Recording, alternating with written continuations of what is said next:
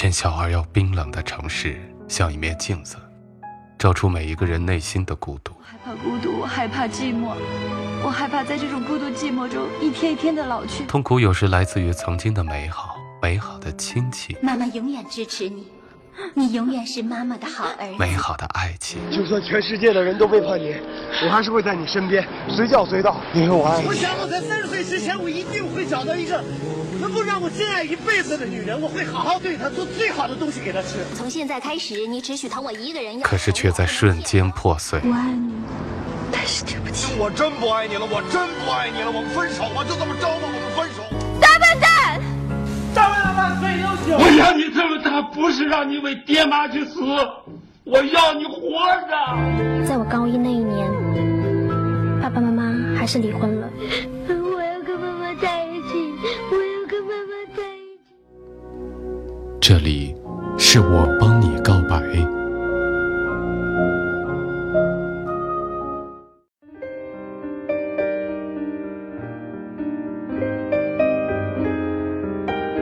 远离白天的喧嚣，重新回到夜晚的宁静，说出我们心底最真实的声音。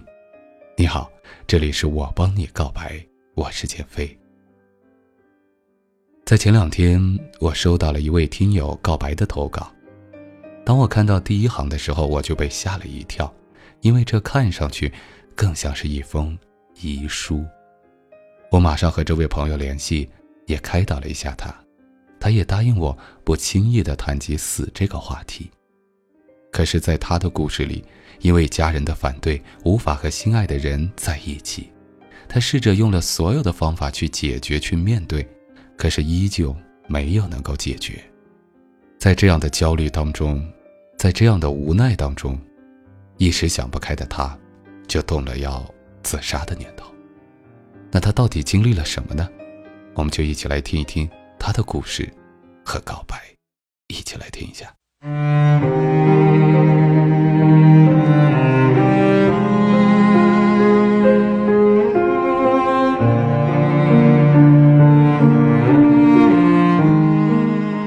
或许主持人看到这封信的时候，我已经离开了这个让我绝望的世界，但是我仍然想说。CY，我爱你，我会等你。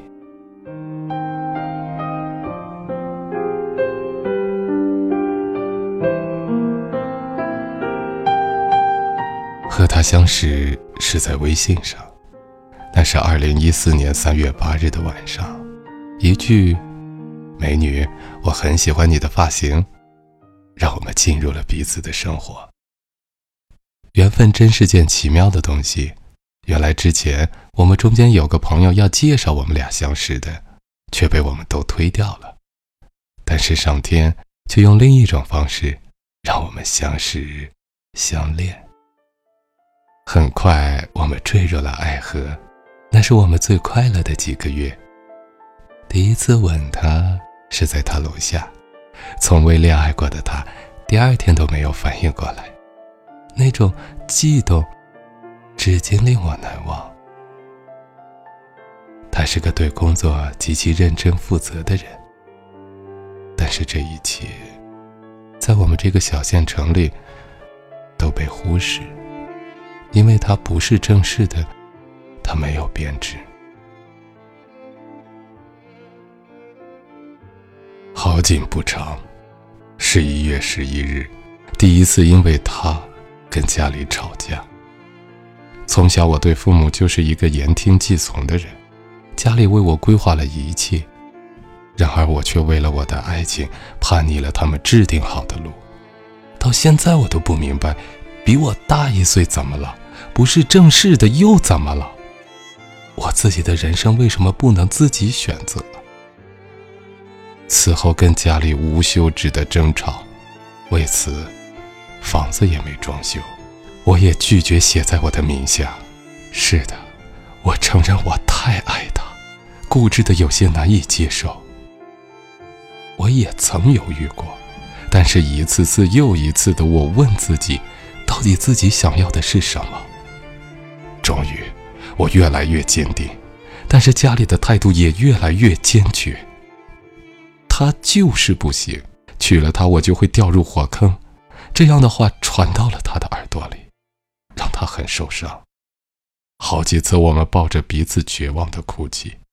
为什么？为什么相爱的人不能在一起？很多时间，我恨这个现实的社会，恨我的父母。为什么阻拦我？为什么不能让我寻求我的幸福？他们用爱的名义控制我去爱的自由。七月初的一天晚上，我在家里吵架后，签订了一份放弃房屋的协议，离开了家。第二天，跟他见面交代后。我去了济南，那一个多月是我们煎熬，也幸福的时刻。煎熬的是不能天天见面，担忧着我们的未来；幸福的是，没有人来阻挠我们。后来我才知道，我说要离开的那天下午，他回去哭了很久很久。很多时候，他也会难过的说：“我比别人少胳膊还是少腿啊？”为什么想结个婚这么难呢？我一边难过，一边安慰他：“会好的，会好的。”她是一个极其没有安全感的女孩，每次约会完回去，她都要恋恋不舍的再多坐五分钟，而我，却可悲的还要担心家里打电话催我回家。一个二十六岁的男人，十点钟就有家人催你回家。八月初，家里通过其他渠道要挟他，要去他家里找他父母。担心事态发展到无法收拾的地步的我，回到了这个小县城。刚开始，家里没有提过这回事，慢慢的，家里又开始了他们的阻挠，电话。跟他身边的人都打了一遍，还有次去他带的辅导班去闹，被我拦在了楼下。那一刻，我真的是死的心都有了。迫于压力，我们再次分手。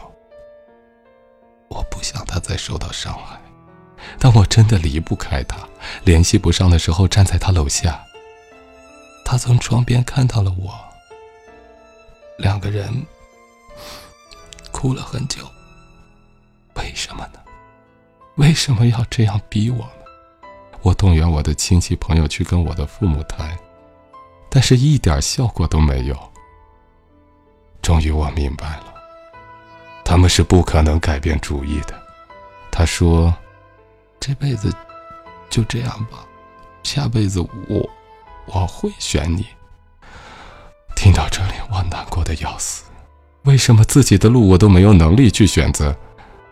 他说：“就当保护我吧，给我一个平静的生活，让我少些烦恼。”我说：“嗯，我只会给你添麻烦。或许我只是他生命的一阵过云雨，但是他却是我的全世界。虽然还有眷恋。”我已决定离开了，我一生中唯一一次忠于自己的旅行。我是多么的不甘，就这样一个人走到终点。但是太难了，阻力太大了。谢谢，谢谢你给我的幸福。你一定要幸福。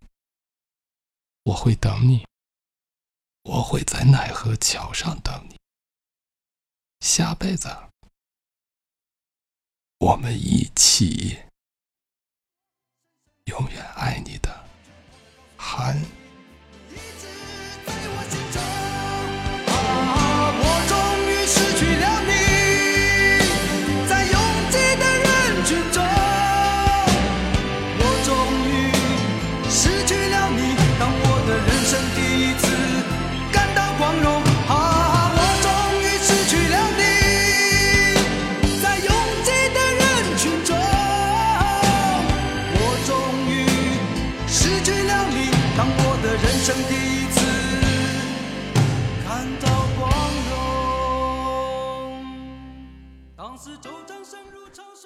故事听到这里，我想很多朋友和我一样，特别的心疼他们，也觉得特别无奈，因为在我们的生活中，好像是有很多父母因为对方的经济，或者是工作，或者是学历，或者是其他等等这些条件，而阻止两个人去相爱。那么，真正在面对父母们不同意我们的感情的时候，我们应当如何去解决呢？我想。对这位朋友说几句。第一，你现在要解决的是两方面的问题。首先，请你把问题先分清楚和理清楚。在整个事件当中，最关键的是你和你家庭的问题，而不是你女朋友和你家庭之间的问题。所以，不要再牵扯更多的人进来了，因为没有任何的作用，也没有任何的意义。人对感情的观念是很难改变的，不是靠人多就能取胜，靠的是精诚所至，金石为开，不是靠谈判，不是靠抒发情绪去任性，没有人会在意的，因为父母们他们觉得你还小，觉得你这些情绪化的表现根本不成熟，觉得你无法面对和选择自己的未来。所以在这个时候，他们更加的不会放心，也会更加的抓紧你，怕把你丢了。再一个，事件当中，父母们的反对的压力全部传导到你女朋友那里。作为一个女孩，如果真的爱你，愿意和你在一起共同面对和分担，我们对她点个赞。可是如果这种压力不断的看不到尽头的一直到她那里，我想每个女人都会放弃的。女孩子都是骄傲的，对他们来说，应当是享受感情，享受着男人的呵护。可是，在这样的事件当中，好像她在与全世界为敌，好像她是一个罪人。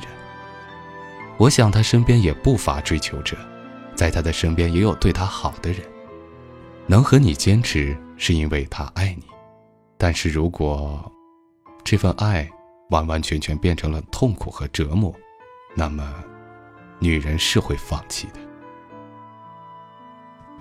所以，希望你能够让你的女朋友减压，不要再让她感觉到你的无力，你对家里面解决不了这些问题。我希望你能在她面前始终是乐观的、开朗的，让她和你在一起的时候永远是开心的。所以，记住两个字，很重要的两个字：开心。让你的女人和你在一起感到开心，那比什么都来得要宝贵。应付好了这里，再去想慢慢用精诚所至、金石为开的这样态度去感化家里人，这是首先要做到的。不然的话，你一头焦急着和家里人谈判争吵，另外一头又在女朋友面前抱怨、唉声叹气，我想，你永远也得不到任何你想要的东西。具体的做法，从你现在开始，和女朋友在一起，不要过多的谈及家里的问题了，想方设法的好吃的好玩的好看的，带着你女朋友去享受爱情当中的甜蜜，那些压力让你一个男人来承担就足够了。再有一个，如果你女朋友非要追问，请你以一个非常正式的态度来表明你的决心，你可以这样告诉她：“亲爱的，我会解决的。”因为我觉得我就是想和你在一起，我就是想和你共度我们后面的这些生活，而这些问题我已经想好怎么解决了。OK，那么他会再追问，你怎么去解决呢？那就是接下来我跟你说的第二点，你和你家里关系如何来理顺。我呢给你理了一个计划，第一你要做到的是，不要再和家里去争吵。也不要再用这种谈判的方式，来去硬对硬、硬碰硬，没有任何意义，解决不了任何问题的。那么你应当怎么去做呢？在矛盾激烈的时候，你们可以和家里暂时的分开，避免双方再次冲突升级。但是，亲情是永远割不断的，你需要再次回到你的家里，然后每天。可以为你的父母买一些东西，小到牛奶，大到一些他们喜欢的手机电子产品。我觉得千穿万穿，马屁不穿。对亲人、对父母，他们也需要。然后，你可以告诉他们，这些东西是你的女朋友买的。可能第一次他们会很生气，甚至不要。第一次不行，那就第二次；第二次不行，那就第三次；第三次不行，那就第四次；第四次不行，那你一直一直一直做。这才叫精诚所至，金石为开。第二。吹一吹一些侧面的表扬你女朋友的一些话语，比方说，你和你家里现在闹矛盾，你逃开了家，离家出走，搬出去住等等，但你为什么要回来呢？